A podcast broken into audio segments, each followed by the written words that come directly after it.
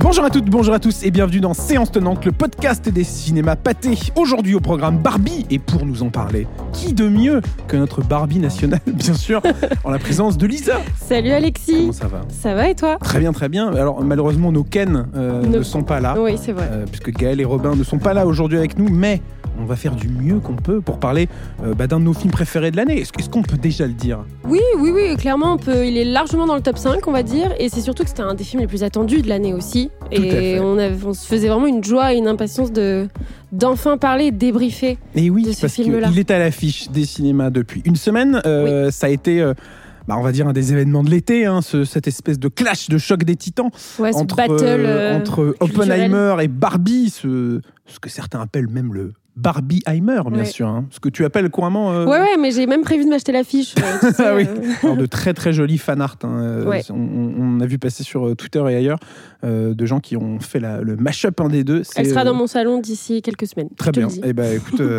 bien hâte de voir les photos de cette affiche chez toi. Mais ouais, un choc assez exceptionnel. On a pu voir des, des scores d'entrée euh, exceptionnels pour les deux films. Ouais. Euh, comme quoi, euh, tous les films ont ont leur place, même les même deux gros films qui sortent le même jour. On l'avait déjà vu cette année hein, à plusieurs reprises. Euh, Je pense à, à Mario et Autres Mousquetaires qui Oui, étaient sortis le même jour.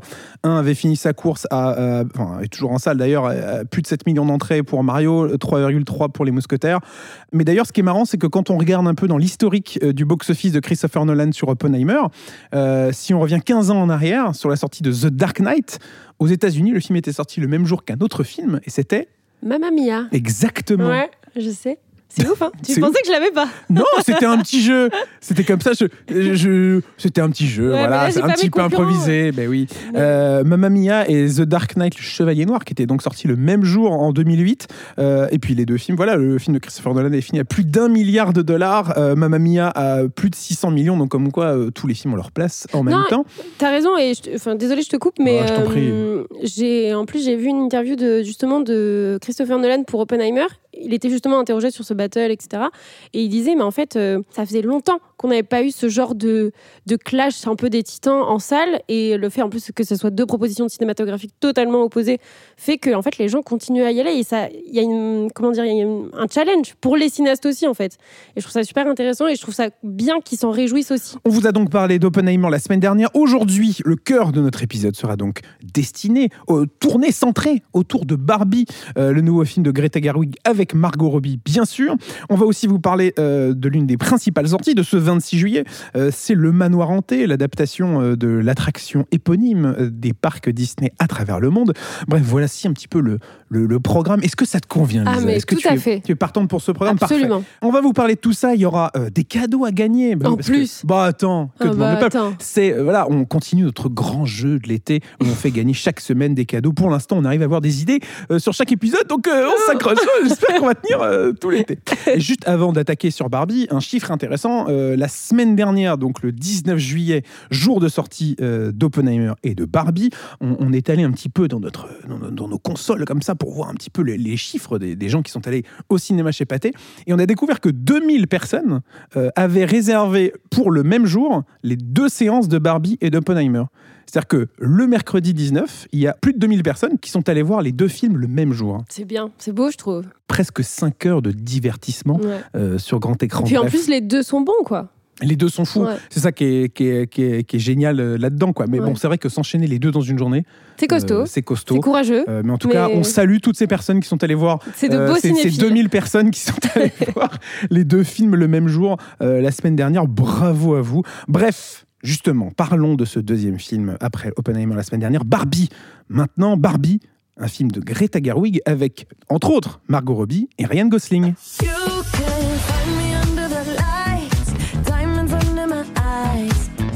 journée de rêve. Oh oui, c'est une journée de rêve, comme hier, comme demain, comme toutes les journées à partir de maintenant et pour toujours. Ça vous arrive de penser à la mort?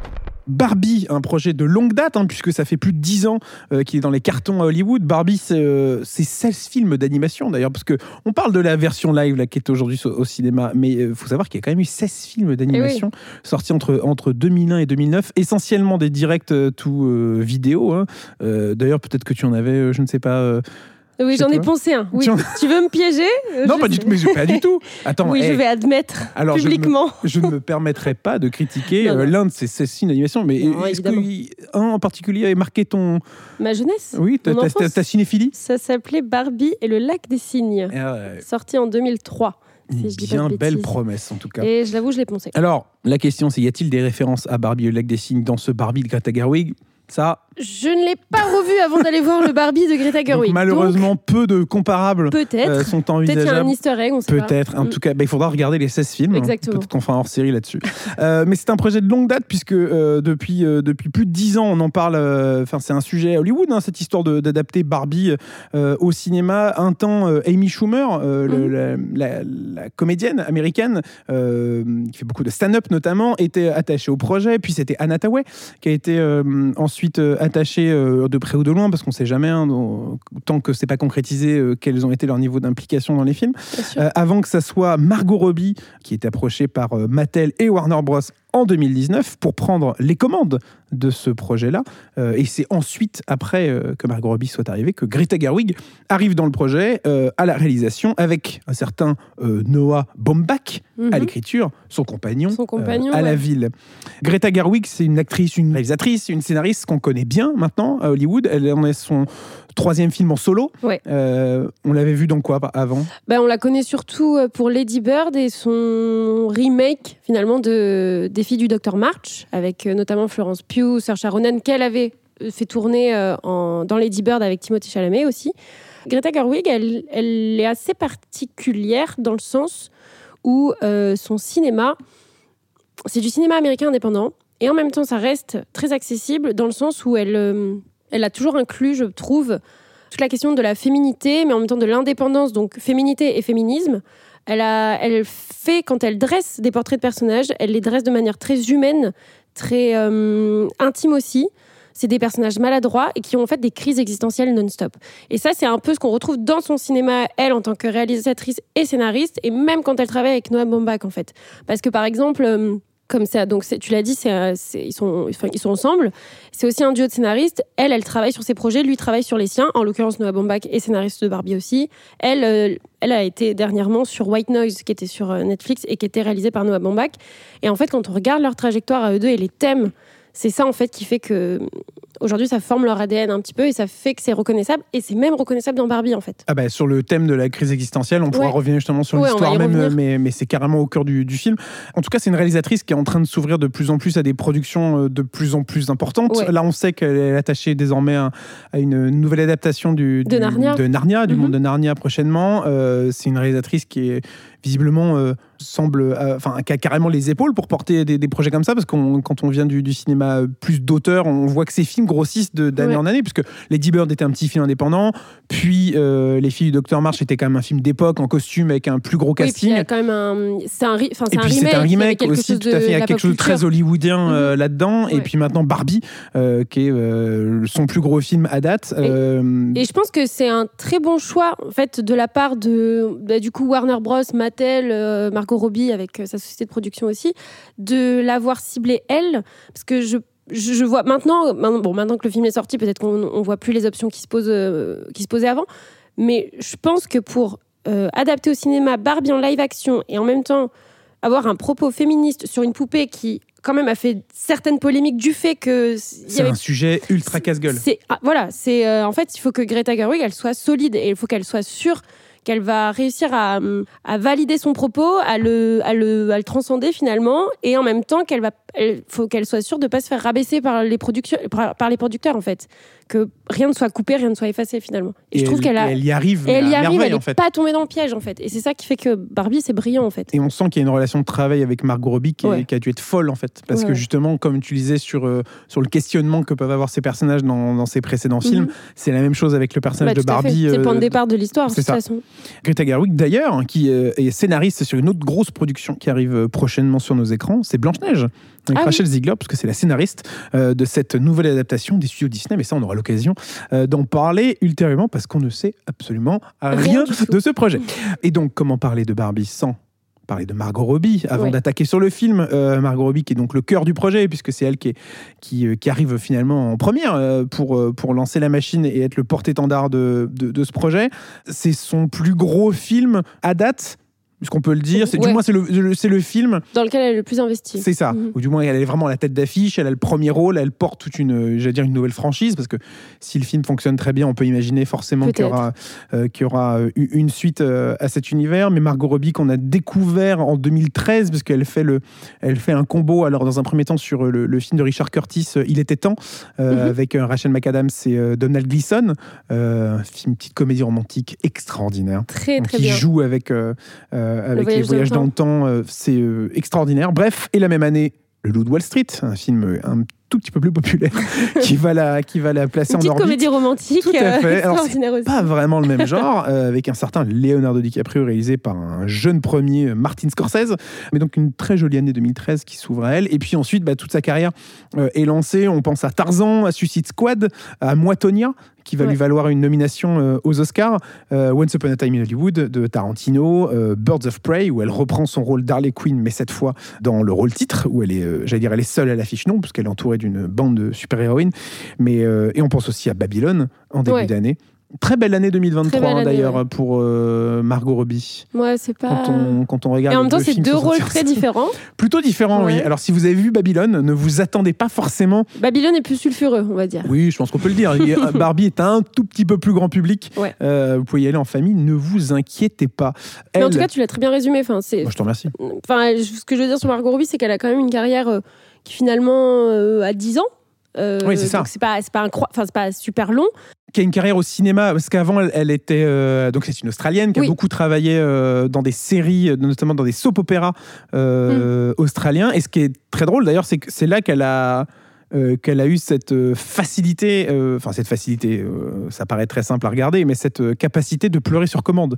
Ah ouais. Et c'était tout le sujet d'une des grandes scènes de Babylone, Exactement. où elle arrive à lâcher bah, une larme sur un œil, deux larmes sur l'autre, et puis pleurer en continu. Enfin, et justement, elle, racontait en interview que c'était sur la, la série, enfin sur ces séries dans lesquelles elle avait travaillé en Australie, qu'elle avait acquis cette compétence-là. Après, je crois qu'elle avait travaillé aux États-Unis sur dans la série Panam, sur la, hum, la compagnie aérienne euh, éponyme des années euh, 60, qui est une série qui a été annulée assez rapidement avant de commencer cette euh, carrière assez explosive au cinéma, parce que dès le de Wall Street, c'était un des grands sujets, quoi Ouais, ouais. quand le film était sorti, c'est que tout le monde parlait de, du, forcément de la prestation du, de DiCaprio, du film de Scorsese, mais c'était Margot Robbie qui faisait Non, sensation. Quoi. Et puis non, mais même la scène dans la chambre de leur enfant, elle est devenue culte maintenant, donc c'est aussi ça. Et non, ce que je voulais ajouter, c'est qu'elle a une carrière assez diverse.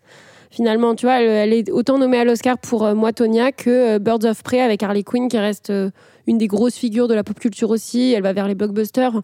Elle a quand même. euh, Là, elle y revient avec Barbie, mais en même temps, Barbie, c'est pas forcément qu'un blockbuster non plus. Enfin, c'est ce qu'on disait sur, Mm. par rapport à la patte de Greta Gerwig. C'est, mais c'est ça qui fait sa profondeur. Mais bon, peut-être, que je, m'avance un peu trop, mais il y a tellement de Mais choses à dire. Mais Il y a euh, tellement de choses à dire. Tu as raison. oui. C'est une des vraies surprises euh, de cet été, Barbie, parce que certes, il était très attendu par Mhm. rapport notamment à sa fameuse confrontation avec le film de Nolan. Mais en en fait, ce que je trouve fantastique, c'est que euh, d'un côté, c'est exactement ce à quoi on peut s'attendre. Quand on regarde tout l'univers, euh, toute la patte graphique, il y a eu une promo euh, démentielle sur ce film, comme on l'avait pas vu depuis très longtemps, je Ouais. trouve. Encore une fois, tout ça mis en exergue avec cette fameuse confrontation avec, euh, avec Oppenheimer. Mais même sans ça, le film a tourné à travers le monde.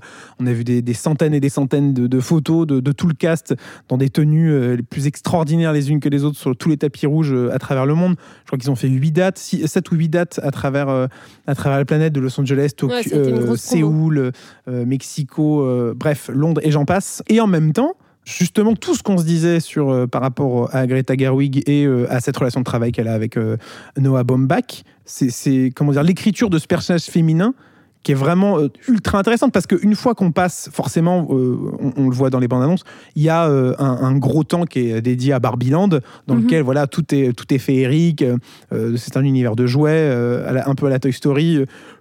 Et puis d'un seul coup, euh, Barbie et Ken quittent ce monde-là pour arriver dans le monde euh, réel. Et là, le film prend une toute autre tournure, quoi. Non, mais c'est ça. Et, à partir de là, encore une fois, je trouve qu'elle arrive encore à nous surprendre. Parce que ça aurait pu. Ma, crainte par rapport à Barbie, c'était que on sait que Barbie va commencer dans Barbieland, qu'elle va avoir cette crise existentielle qui va l'amener dans le vrai monde. Et moi, j'avais peur qu'à ce moment-là, une fois qu'elle est dans le vrai monde, bah, ce soit juste Barbie qui est naïve, qui soit confrontée à des mini péripéties Oui, qui un se peu comme un, confronte un à- aux poisson humains. hors de l'eau, quoi, qui découvrirait la vie. euh, Voilà, et mm. qu'ensuite, euh, une fois euh, cette mission, quelle qu'elle soit, accomplie, serait de retour à Barbieland avec euh, la bonne parole. Et le film se conclurait comme ça. Et là, j'aurais trouvé que c'était peut-être un peu vide, ou du moins, du- ça aurait fait un peu une impression de déjà vu. Et en fait, ça, finalement, ça fait la première demi-heure du film. Oui, parce et que ensuite, on est sur autre chose. Et là, je veux pas trop en dire parce que moi, c'est ça qui m'a surpris et c'est ça qui n'est pas montré dans la bande-annonce finalement. Et, c'est là où tu comprends pourquoi Greta, Greta Gerwig elle a été euh, castée en tant que cinéaste. C'est ça, parce que grosso modo, ce qu'on sait, ce qu'on peut dire si vous n'avez pas encore vu le film, c'est que voilà, euh, Barbie vit dans le monde de Barbieland avec toutes les Barbies et tous les Ken. Euh, quand d'un seul coup, d'un seul, Barbie, donc euh, la Barbie interprétée par Margot Robbie, se met à avoir une crise existentielle et décide de partir dans le vrai monde pour justement avoir des réponses à tout ça. Et ça, c'est juste le postulat de départ. Et ça représente quoi, la première demi-heure, on va dire, du Ouais, film, ça, quoi, quelque chose comme ça. Mais c'est un film qui est terriblement drôle. Qui est, euh, Aussi, qui- qui est- mais je trouve que l'humour passe par un certain Ryan Gosling. On va revenir justement sur le cast, mais c'est un film qui est très très drôle, qui est, qui est visuellement euh, euh, fou, Les essentiellement. costumes et les décors sont C'est ça, incroyables. quand on est dans Barbieland, parce qu'après c'est vrai quand on est dans, je crois que c'est Los Angeles, quand on est à Los Angeles c'est un peu plus classique, mais de par la nature de l'endroit où on se trouve, Euh, mais, mais toutes les scènes à Barbieland euh, sont extraordinaires, c'est-à-dire que tout est fait pour justement que ce qu'on voit à l'image soit artificiel, soit un peu, soit un, soit un peu euh, faux, quoi, forcément, parce que tout Ouais, est censé être en plastique, Ouais, etc. Mais voilà, c'est extraordinairement euh, travaillé. Je trouve qu'il y a, un- tous les, on imagine tous les artisans de poste, tous les chefs de poste travailler comme des fous sur les costumes, sur les décors, etc. Euh, Je trouve que c'est vraiment un film inédit en fait. C'est un drôle d'objet de cinéma. Ça fait, long- bah, ça fait longtemps qu'on n'avait pas vu euh, des décors peut-être aussi saisissants au cinéma, c'est-à-dire euh, où peut-être en tant que spectateur, des fois on va pas se rendre compte du travail qu'il y a eu, mais là en fait tu ne peux que être bluffé par les acteurs, mais en même temps qu'est-ce qui les entoure aussi? Et puis les costumes aussi. hein. Euh, Je me suis noté le, le nom de. C'est Jacqueline Durand, une, une créatrice des costumes qui avait notamment travaillé avec euh, Greta Gerwig sur Les filles du docteur March. Elle avait aussi travaillé sur euh, The Batman ou même sur la- l'adaptation live de La Belle et la Bête. Donc on quand même des, des choses assez lourdes et assez variées. Mhm. Mais le travail sur les costumes dans le film, sur le, le- les comment dire les décors, sur les parce que tous les décors de Barbieland ont été tournés en intérieur. Ouais. Et, et c- et ce que disait euh, Greta Gerwig qui était ultra intéressant, c'est que pour justement euh, apporter ce côté un peu artificiel et, fake euh, à la lumière euh, qu'il y avait sur les bâtiments, elle avait eu euh, une discussion avec euh, Peter Ver, le réalisateur de, de Truman Show, pour justement essayer de, reproduire un peu la, couleur de ce qu'on voit dans le film avec Jim Carrey. Alors certes, le film de Jim Carrey a été tourné en extérieur, mais ce que Peter Ver lui a raconté, c'est qu'en fait, même si c'était en extérieur, ils éclairaient la lumière artificielle absolument tout ce qui tournait en extérieur, même les maisons, les façades, les de voitures, manière etc. à faire euh, C'est ça, superficiel. de manière à euh, faire superficielle. Il lui a dit, euh, par contre, il lui a dit, je te conseille pas de le faire sur Barbie parce que c'était insupportable en termes de chaleur de tourner avec des trucs aussi chauds. Et enfin, du coup, euh, tout a été tourné en intérieur, que ce soit les maisons, les scènes de plage, etc. Et c'est visuellement euh, fou, quoi. Non, qu'on a vraiment l'impression dans un univers de jouets. Non, mais carrément. Et en plus de ça, pour en revenir aux décors et aux costumes, et notamment les costumes, il y a tout un travail sur la longueur en fait dans le film parce que le costume va s'adapter en fonction de l'héroïne, en fonction de, déjà des différentes versions de Barbie. Et en même temps, euh, plus le personnage de Margot Robbie va en apprendre et, faire tout ce voyage initiatique, plus ses, tenues vont changer en fait. Et plus sa manière d'être maquillée, sa- son apparence va changer. Et ça, ça en dit, euh, ça en dit aussi long sur euh, son évolution et sur la maîtrise du détail en fait. Greta Gerwig a, forcément, dans toutes les interviews qu'elle a faites depuis plusieurs mois maintenant, cette très longue tournée promo, a dévoilé justement toutes les, on va dire, toutes les références qui ont, qui ont jalonné le- le- la création de ce film. Et euh, j'en ai retenu quelques-unes, parce que je suis très très chauvin euh, sur des films français, mais euh, elle, parle beaucoup des films de Jacques Demy, Ouais. avec en tête les parapluies de Cherbourg, justement pour cet univers très coloré, parce que dans, tout le, magasin de parapluies qui est tenu par le personnage de Catherine Deneuve, et puis même justement concernant Catherine Deneuve sur les Demoiselles de Rochefort, Bah, la, la fin, quand même, on, on bascule de ce côté-là aussi. voilà, donc ça, on va pas forcément non plus rentrer trop dans le détail. Non, non, faut pas rentrer dans le détail. Mais euh, on rentre le spoilons détail. pas. Non, mais moi, le- Mais le- on le voit très bien le mais, lien. mais tout à fait. Mais les demoiselles de Rochefort, euh, le, le- le parallèle qui est encore plus intéressant, c'est euh, sur la coupe de cheveux de Margot Robbie, puisque Greta Gerwig dit que clairement, c'est Ouais. clairement inspiré de, de- de- de- du look de Catherine Deneuve dans,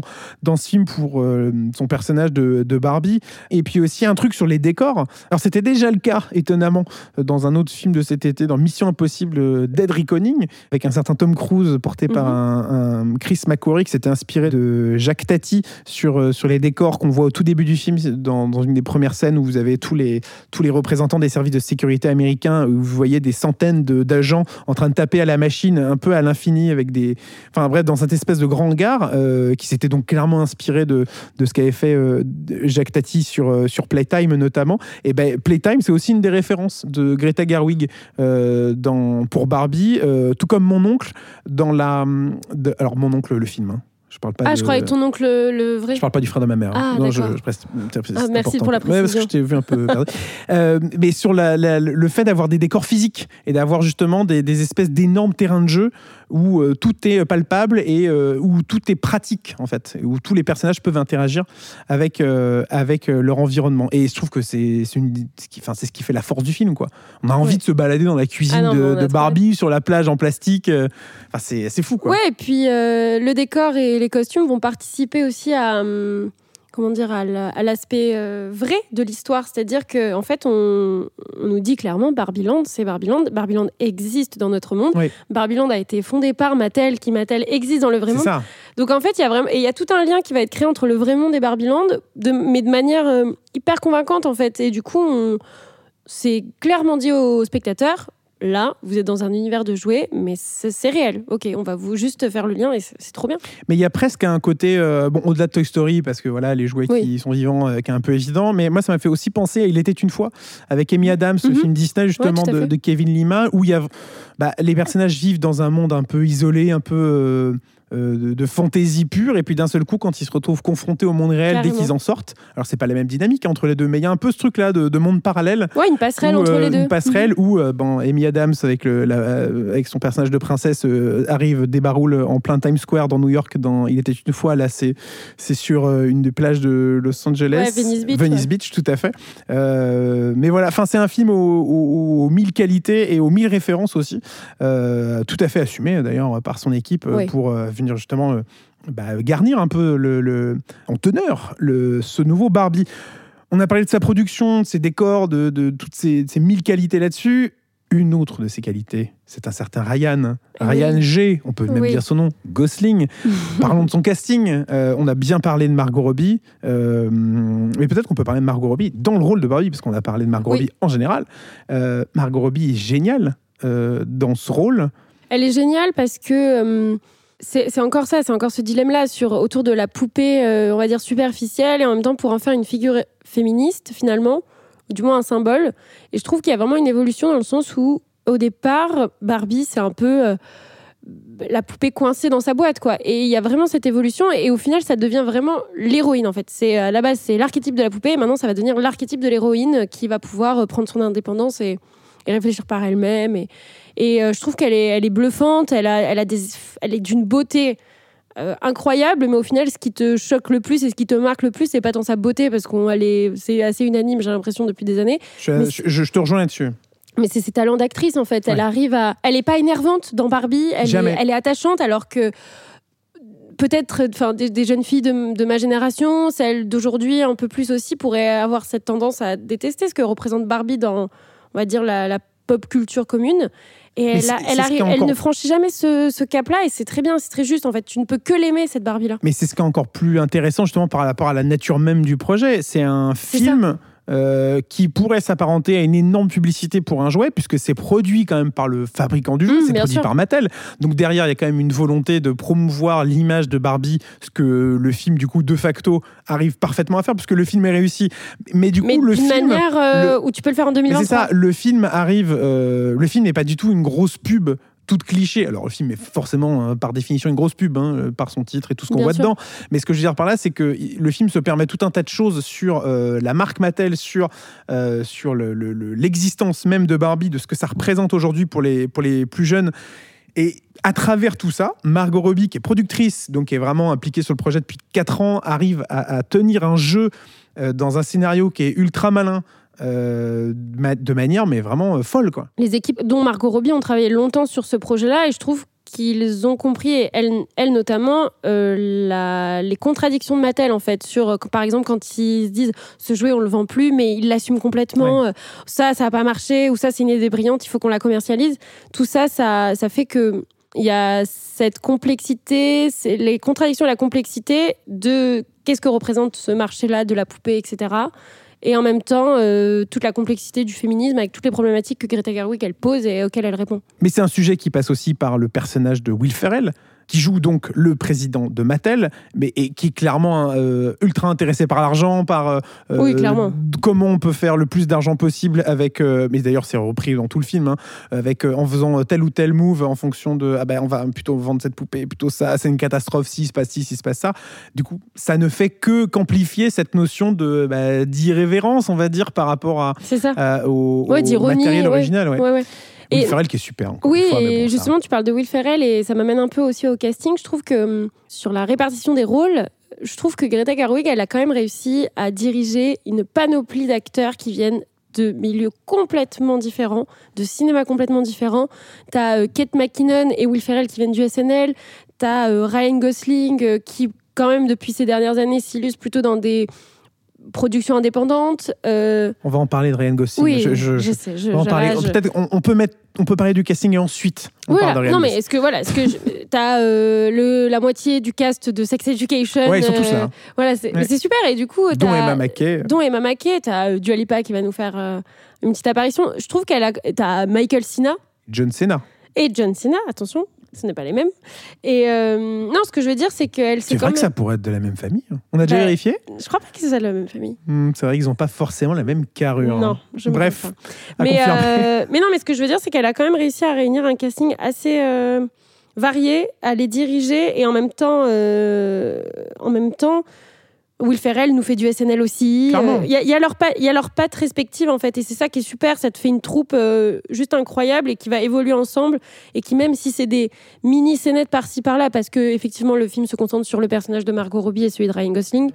Il y a quand même une troupe d'acteurs derrière qui est juste parfaitement castée. en Sans fait. oublier le personnage d'America Ferrara, Exactement. qu'on connaît de Ouais. Superstore, essentiellement des, des séries télé, mais qui est, euh, qui est aussi super. Dans le film, je pense qu'il est temps de parler donc de Ryan. Ah, Puisque, quand tu veux, quand tu veux. puisque si Barbie peut tout faire, lui, c'est juste Ken, on le Oui, rappelle. Euh, Ryan Gosling, bah, un soleil.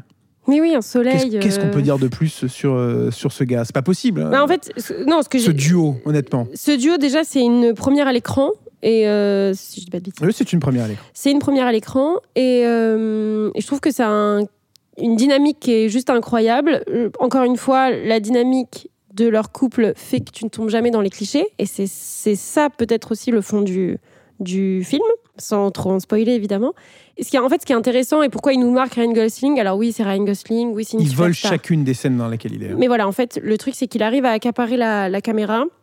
La seule qui peut rivaliser avec lui, c'est clairement Margot Robbie. Mais ce qui est intéressant, c'est qu'on l'avait pas vu depuis très longtemps dans ce genre de rôle. Ryan Gosling qui se faisait donc rare au cinéma puisqu'on ne l'avait pas vu depuis 5 ans en salle. Euh, C'était avec euh, First Man, le premier homme sur la lune, un film de Damien Chazelle. Oui. Damien Chazelle, Margot Robbie, Babylone. La boucle est bouclée. La boucle est bouclée. Mais oui, qui s'était plus fait voir sur, euh, sur des plateformes Oui, euh, avec The. Grey Man. Mhm. Mais maintenant, c'est son retour en salle, puisqu'on sait que déjà l'année prochaine, il y a un autre film de David Leitch, euh, The Fall Guy, Fall Guy, ouais. qui a l'air assez fou. Mais bon, ça, on aura pareil l'occasion d'en reparler d'ici là. Euh, mais ouais, non, il est extraordinaire dans le film. En fait, je trouve qu'il vole vraiment toutes les scènes dans lesquelles il est. C'est un génie de comédie. Oui. Euh, Et ça faisait longtemps qu'on l'avait pas vu depuis The ça. Nice Guys. The Nice. Guys que j'ai revu il y a pas longtemps, qui est fantastique, euh, avec Russell Crowe, ce, ce duo improbable mais en même temps évident. Euh, c'est un génie de comédie. Dans la scène justement, euh, une des premières scènes du film de danse euh, sur la musique de Dua Lipa, euh, Dance the Night, euh, qu'on s'écoute tout de suite, pas du tout, parce qu'on n'a pas les droits. Mais si vous voulez écouter à la fin de cet épisode, bien sûr, faites-vous plaisir. Mais euh, la scène de danse est fantastique parce que euh, il y a une espèce de rivalité entre le personnage euh, de, euh, de Ken interprété par Simon Liu qui est un peu le, le, le némésis on va dire de, de Ryan Gosling Ouais. parce qu'il a peur que euh, le personnage de, donc de Ken, interprété par Simon Liu, lui pique sa Barbie, euh, qui est donc Margot Robbie. Euh, bref, et du coup, il y a tout un truc d'une espèce de, de battle de danse, mais en même temps, les deux respectent parfaitement la chorégraphie. C'est que des jeux de regard, de cris sortis de nulle part, mais il est extraordinaire. Non, non, c'est ça, il est tout en mimique. Il bénéficie aussi, je trouve, de scènes de dialogue et de répliques. Qui sont... parce que Barbie est très bien écrit aussi, faut le dire. Et, euh, et à chaque fois qu'il ouvre la bouche, en fait, tu peux que. Des fois le détester et en même temps, euh, pas vraiment parce que t'exploses de rire, quoi. Parce qu'il il va, il va se passer des choses qu'on vous racontera Ouais. pas si vous n'avez pas encore vu le Et film, mais ouais. qui font que le personnage évolue d'une façon euh, ou, euh, ou d'une autre. Bah, finalement, c'est pas juste Ken, quoi. C'est ça. Et c'est pas quand tu regardes un peu plus et que, encore une fois, sans spoiler, c'est pas que la crise existentielle de Barbie non plus. Et sur ça, le film, c'est très bien hum, caché de le dire. Et comme ça, il y a vraiment cette surprise-là. Et en fait, je pense que les deux, on a vu un quart, même pas des vidéos Ouais, non, avant de promotion sur euh, Ken. C'est la moitié, du- enfin, c'est même pas la moitié, c'est. On n'a rien vu quoi. Finalement, il faut aller vraiment aller voir le film Il faut pour le voir, euh, et le l'envergure de son rôle. Quoi. Mais euh, ouais, non, les deux sont euh, d'une beauté euh, extraordinaire. D'une beauté que pour extraordinaire, ça, euh, allez-y. Moi, j'ai eu la chance de les avoir en interview. Et en vrai. allez, vous pouvez pas Non, mais c'est parce s'empêcher que- de le dire. C'est parce que ça, ça me semble important en termes de contenu de raconter que euh, quand on entre dans une pièce et que face à soi on a à moins d'un mètre Margot Robbie et Ryan Gosling euh, qui irradient la pièce, même alors que voilà on était au bout de la tournée presse, ils étaient dans je pense un état de fatigue, ils ne savaient même pas dans quel pays, voire sur quel continent ils se trouvaient, mais pourtant euh, c'était euh, fantastique de les retrouver. C'est une interview qui est bien sûr disponible sur les réseaux sociaux de Pâté Cinéma, de Pâté France. Euh, mais, mais ouais, non, ils sont en vrai, ils sont extraordinaires comme ils le sont dans le film. Un duo qu'on devrait retrouver prochainement, puisque ça a été annoncé euh, il y a un petit moment maintenant, mais les deux seraient euh, sur un prequel de la saga Ocean Eleven euh, qui se passerait dans les années 60 dans le sud de la France. Allons-y, allons-y, parce que si c'est aussi léger que les Ocean et que euh, vu leur dynamique comique aux deux, pourquoi pas? Peut-être que c'est le début d'une collaboration un peu la Emma Stone, Ryan Gosling, où ils ont fait euh, moult films Emma Stone ensemble. va être remplacée par Margot Robbie, t'imagines? C'est peut-être la nouvelle Emma Stone dans là le là. cœur de Ryan. aïe, aïe, aïe. Mais euh, non, en tout cas, euh, pour euh, revenir rapidement sur, sur Ryan Gosling, hormis sa beauté et ses talents, enfin, il y a vraiment quelque chose avec le personnage de Ken qui est très intéressant dans le film. Je veux pas trop en dire parce que vraiment ça Mm. serait gâché. Alors je sais qu'on a déjà une semaine de, le film est sorti il y a une semaine, mais pour les spectateurs qui n'auraient pas encore eu l'occasion, c'est vraiment, c'est peut-être pas le titre du film, mais il y a vraiment quelque chose d'hyper intéressant sur les problématiques qu'elle pose Greta Gerwig dans son, dans son cinéma et dans ce film en particulier, qui sont juste autour de Ken finalement. Et Mais- c'est Ken qui va être un élément déclencheur qu'on peut pas, en fait, euh, dont on se doute pas au début. Et ça a été aussi euh, abordé le fait que euh, un potentiel film juste sur Ken euh, serait développé. Donc euh, potentiellement, on va voir. euh, parce que c'est vrai, quand on regarde le film, on voit qu'il y a euh, certaines problématiques où on pourrait se dire, bah, c'est vrai qu'un film juste avec Ryan Gosling pourrait être aussi intéressant. Donc à voir Oui, la trajectoire que va prendre. sur, ouais. À voir quelle trajectoire va prendre le film. Et quand on voit les scores de la semaine dernière euh, du, du box-office américain comme français, qui est ultra encourageant sur le film, euh, bah, ça ne peut que laisser de belles choses pour la suite. Comment parler de Barbie sans parler de sa musique? Oui, Pour terminer, euh, une bande originale qui aurait dû être signée à la base par un certain Alexandre Desplat. Figure-toi, et oui, euh, puisqu'ils avaient travaillé ensemble, donc euh, Greta Gerwig et Alexandre Desplat sur euh, les filles Docteur Oui. March probable emploi du temps et j'en passe font que le compositeur français n'est plus à la barre de la BO et c'est Mark Ronson et Andrew Wyatt qui se sont attelés à la bande originale et qui ont aussi composé une playlist monstrueuse avec euh, moult talents. Euh, on a parlé bien sûr de Dua Lipa.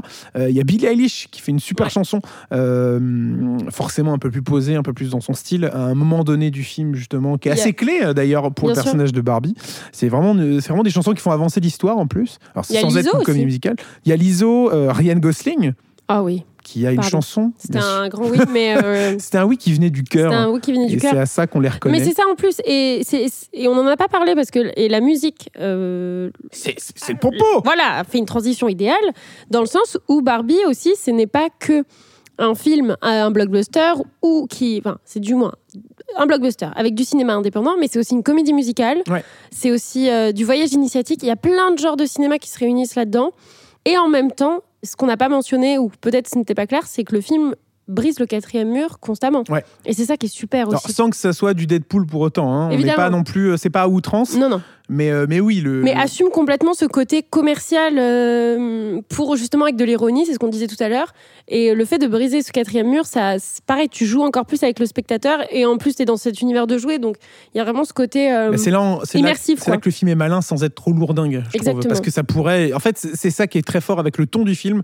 Je trouve que le, le- le- le scénario, enfin bref, tout, tout en fait est toujours sur un fil et c'est jamais Oui. trop, mais en même temps jamais pas assez pour que ça soit trop intéressant. Donc je trouve qu'il y a un équilibre euh, qui a été trouvé, que ce soit au niveau du scénario, du jeu, de la réal et j'en passe, pour que le film soit digeste et en même temps euh, bah, arrive à, à satisfaire tout le monde. ouais, répondre à ses propres ça. questions aussi à la fin, qui est vraiment un dénouement. ce qui n'était pas forcément dit quoi et ça passe aussi par euh, sa bande originale Exactement. folle Euh, on l'a dit Nicki Minaj Avamax et j'en passe sont à, à Oui, parce que je, je parlais de l'ISO parce que du coup, à un moment, elle a deux chansons et en fait, Ouais. une fois qu'il y a un peu le, le Oui, le- le clic switch, de départ, sa chanson change aussi et du coup, il y a tout ce côté euh, quatrième mur et jeu avec le quatrième mur qui est, qui est super quoi. et ne vous inquiétez pas Barbie Girl euh, est bien sûr au rendez-vous parce que je sais que c'était un sujet pendant longtemps c'est-à-dire est-ce qu'il y aura cette chanson? Eh bien elle y est ne vous inquiétez pas. Euh, Barbie est-ce qu'on a d'autres choses à dire sur euh, sur l'un de ces, ces grands films de l'été est-ce que tu veux rajouter quelque chose Lisa Non, à part, allez-y, allez-y, franchement, c'est, euh, ça vaut le coup. C'est vraiment un bel objet de cinéma. clairement un bel objet de cinéma, tout à fait d'accord. C'est un, un des grands rendez-vous de l'été et, euh, et j'allais dire par chance, euh, tant mieux pour nous, tant mieux pour tout le monde, mais c'est un film qui, euh, euh, qui répond aux attentes et qui va même au-delà de ça. C'est pas juste un film où on se dit bon, bah très bien, c'est sorti, Puis- euh, chouette. C'est, très riche, c'est très dense et je pense que ceux qui aiment les blockbusters, comme ceux qui aiment euh, du cinéma un peu plus intimiste et un peu plus indépendant, Ouais. pourront s'y retrouver et c'est très important. Et encore vraiment bravo à Greta Gerwig d'avoir su tenir le, la barre comme ça en fait. Et c'est un film qui, je trouve, donne la pêche.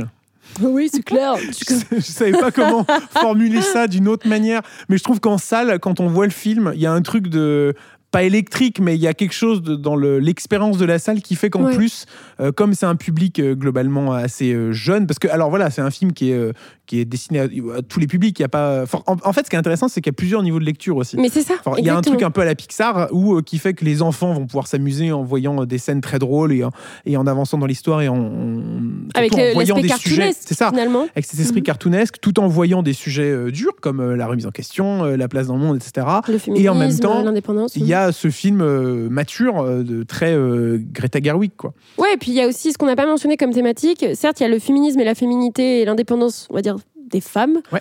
Mais il y a aussi euh, tout ce qui est masculinité toxique, euh, la place des couples hétérosexuels aussi, la dynamique des couples hétérosexuels. Et ça encore, enfin je l'ai pas dit tout à l'heure, mais c'est des thématiques, c'est des questions qu'elles se posaient déjà avec Noam Baumbach dans leur euh, collaboration Ouais. précédente. Mhm. Et en fait, tu vois qu'il reste beaucoup de ça dans Barbie et c'est et merci, alléluia, heureusement. Tout ça en moins de Ouais. deux heures, messieurs, dames. Franchement. Ouais, en plus de ça, elle se tient, ça tient nickel. Bref, Barbie, vous l'avez compris, on a plutôt bien aimé avec Oui, Lisa. Voilà, donc Oui. c'est toujours à l'affiche, bien sûr, ça sera à l'affiche tout l'été, ne vous inquiétez pas, mais allez-y quand même. Et maintenant, on s'embarque dans un tout autre film avec Le Manoir Hanté. C'est une, une adaptation des studios Disney de la célèbre attraction euh, de leur parc à travers le monde. C'est un film de Justin Siemen avec Lakis Stanfield, Owen Wilson et Rosario Dawson. Bienvenue chez nous Je sais que cet endroit n'est pas aussi chaleureux que ce que j'espérais. Mais je vais allumer une bougie à la vanille et tu vas voir, ça va réchauffer l'ambiance. Tu en es sûr? Ok, on s'en va Mais avant de parler du manoir hanté en détail, on l'avait mentionné en début d'épisode, il y a un jeu, bien sûr, pour tenter de gagner de beaux cadeaux. Qu'est-ce qu'il y a à gagner d'ailleurs, Lisa, cette semaine? Des places de ciné. Oui, excellente réponse. Tu n'as rien gagné. Mais par contre, Bah, peut-être ouais, que bah, grâce à ton aide, des gens euh, vont remporter ces places. Alors pour tenter de gagner ces magnifiques lots, une chose à faire, rendez-vous sur la page Instagram de Pâté France, allez sur le post séance tenante jeu concours pour tenter de gagner les lots et répondez à la question bah, que je vais vous poser euh, instantanément. Dans quelle lande de Disneyland Paris se situe Phantom Manor, le fameux manoir hanté Vous répondez en commentaire, et puis il y aura un tirage au sort, et vous- peut-être que vous gagnerez finalement ces magnifiques lots. Le manoir hanté est donc inspiré d'une célèbre attraction des parcs Disney, euh, pensée euh, à l'origine par Walt Disney en personne pour euh, l'ouverture de son premier parc en Californie dans les années 50. Euh, une attraction que finalement Walt Disney ne verra jamais puisqu'il meurt en 1966 et l'attraction ouvre pour la première fois en 1969 au parc Disneyland en Californie.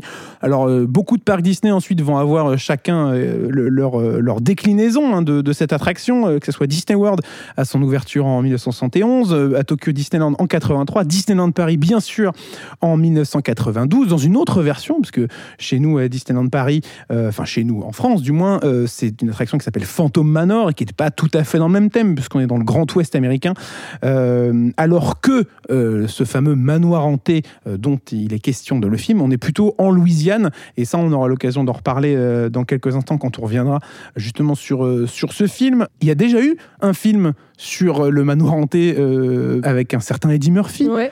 Est-ce que Et tu le en manoir as hanté, les 999 fantômes. Exactement. On en a un bon souvenir de ce film. Ouais, très bon souvenir. Très bon souvenir de cassette, finalement. et euh, ouais, pas mal poncé. Je me rappelle beaucoup du début. Et en vrai, le fait d'avoir vu le Manoir Hanté 2023 m'a donné envie de revoir celui avec Eddie Murphy. Bah, Ce qui était intéressant dans ce premier film, c'était son côté un peu gothique, euh, avec Ouais, euh, tout toute, sa, toute, toute sa patte graphique qui était, euh, qui était très jolie, avec un Eddie Murphy euh, en plus au milieu de tout ça. Assez comique, drôle quand même, qui apporte une certaine légèreté et qu'on. C'est un ton qu'on retrouve tout à fait dans, dans ce film-là aujourd'hui. Et donc l'adaptation euh, de 2023 du Manoir Hanté Until Mansion en version originale. C'est un film qui était euh, qui est un peu dans les cartons depuis assez longtemps au final hein, chez, Disney puisque Guillermo del Toro euh, était prévu à la base sur le projet. Il avait une version beaucoup plus beaucoup plus sombre. C'était au tournant des années 2010. Euh, alors le projet a ensuite évolué parce que visiblement Disney n'avait pas forcément envie d'avoir un, un- film aussi peu comment dire ouvert à tous les âges, à tous les publics. Et malheureusement, du coup, on ne connaît pas cette version pour l'instant. Peut-être qu'il y reviendra un jour.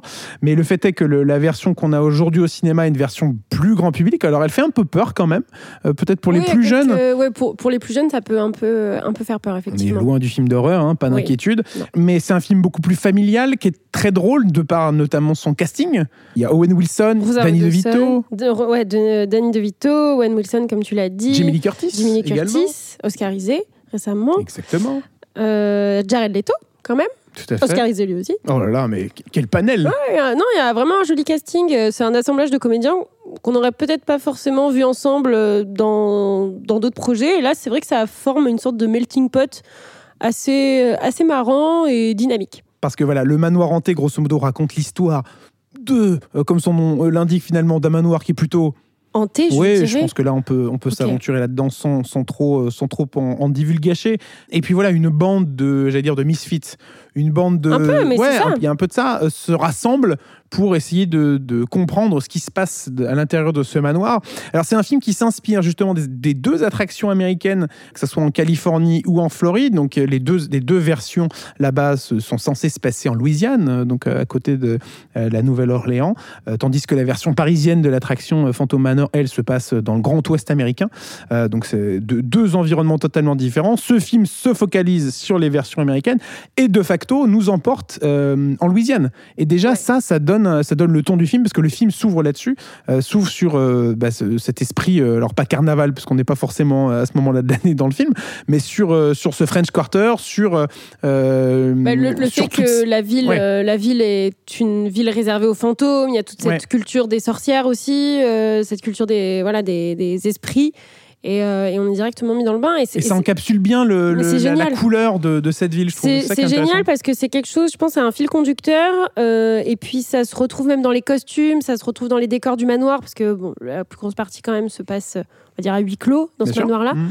Et ouais, il y a vraiment une patte, il y a vraiment une identité. Et euh, c'est à la fois très, euh, j'allais dire, euh, rassurant, mais ouais, il y a ce côté vraiment esprit de famille. euh, il y a- ouais. Je, je sais pas comment le décrire, c'est vraiment une patte Disney finalement. C'est quelque chose qu'on retrouve beaucoup dans les films Disney. Et c'est pas la première fois hein, que Disney adapte euh, une attraction de l'un de ses parcs, hein, puisque on l'oublie peut-être des fois, mais Pirates des Caraïbes, Ouais. avant d'être une saga de film, est une, une attraction euh, qui existe dans euh, beaucoup de parcs Disney à travers le monde depuis un petit moment. La saga a plutôt bien fonctionné. euh, Oui, qu'il y a eu quelques Pierre, épisodes, je Quelques crois. épisodes, Mm. quel- quelques petits succès Ouais, d'estime. avec un petit casting Avec aussi. un petit casting également. Euh, D'autres attractions Disney ont déjà été adaptées, mais c'est vrai que le manoir hanté euh, est la dernière en date. Voilà. Alors le vrai mystère autour de ce film, c'est pourquoi euh, ce film sort en plein été et pas pendant les vacances de la Toussaint autour d'Halloween.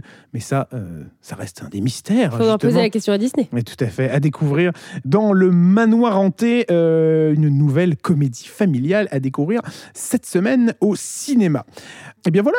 Écoutez, qu'est-ce qu'on peut vous dire de plus cette semaine? On a quand même pas mal parlé de Barbie, de ce manoir hanté, bref, de, de- de ce riche programme.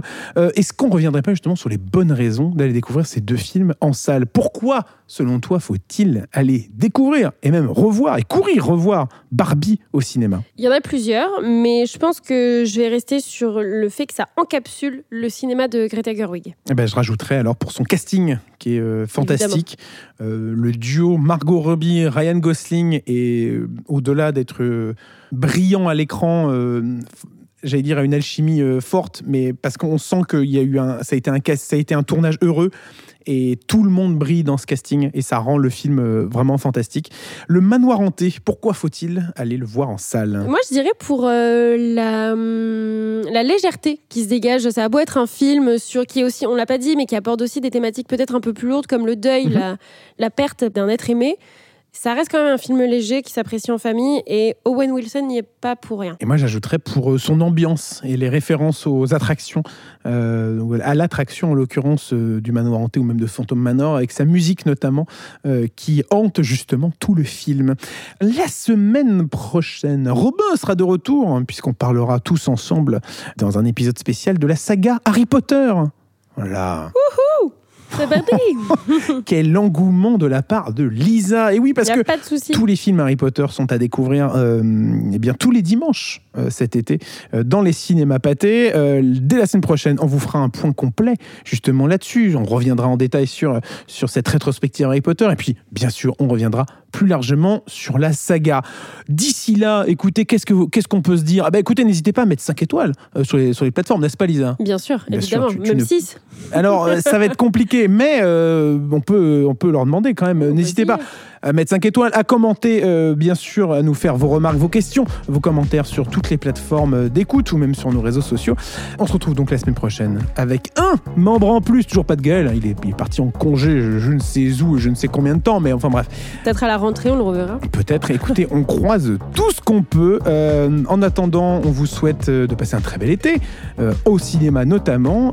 Merci beaucoup, Lisa, d'avoir été là. Merci à toi, Alexis. Et puis on se retrouve la semaine prochaine. D'ici là, prenez soin de vous et à bientôt au cinéma. Pour It's Barbie, de- bitch, pardon. Je suis fatiguée de ouf.